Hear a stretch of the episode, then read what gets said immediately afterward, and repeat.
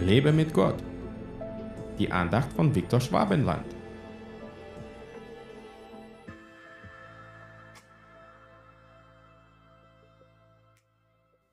Alles ist mir erlaubt, aber nicht alles ist nützlich. Alles ist mir erlaubt, aber ich will mich von nichts beherrschen lassen. 1. Korinther 6, Vers 12.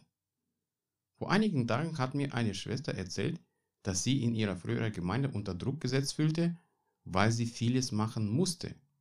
Sie musste beten, sie musste zusätzliche Versammlungen besuchen und noch viele andere Dinge. Das war auch der Grund, warum sie diese Gemeinde verlassen hat. Ich kann sie gut verstehen. Ich musste auch einige Gemeinden nach kurzer Zeit wieder verlassen, weil sie mehr das Gesetz als das Leben predigten.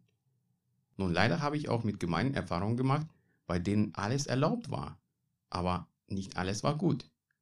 Da machte sich der Zeitgeist breit und die Sünde wurde verharmlost. Das gefällt Gott nicht. Er will, dass wir erkennen, was er gut findet und was er für nützlich hält. Dafür gab er uns seinen Heiligen Geist, der uns hilft, das Gute vom Bösen zu unterscheiden. Er akzeptiert und toleriert das Böse nicht, was er uns auch zeigt. Es gibt Dinge, die zwar erlaubt sind, aber uns beherrschen können. Die Bibel nennt sie auch Götzen. Zum Götzen kann alles Mögliche werden, was wir mehr lieben als Gott. Das kann unsere Arbeit oder unser Hobby sein, das kann unser Partner oder unsere Kinder sein. Da könnte ich noch viel mehr aufzählen, ist aber nicht nötig, wenn man den Geist Gottes im Herzen hat, der uns zeigt, was für uns zum Götzen geworden ist.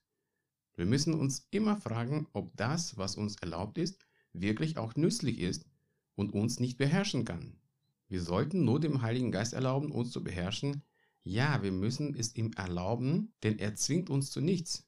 Er ist ein Gentleman. Prüfe alles, ob es gut für dich ist oder nicht, um nur das Gute zu behalten. Biete den Heiligen Geist, dir dabei zu helfen. Gott segne dich. Hat dir diese Andacht gefallen? Dann teile sie bitte mit deinen Freunden. Ich würde mich sehr freuen, wenn du mich finanziell unterstützt, damit ich meine Andachten und andere christliche Inhalte im Internet kostenlos anbieten kann, damit der Segen Gottes weiterfließt. Infos dazu findest du unter www.viktorschwabenland.de-spende. Fühl dich frei und lass uns gemeinsam das Reich Gottes bauen.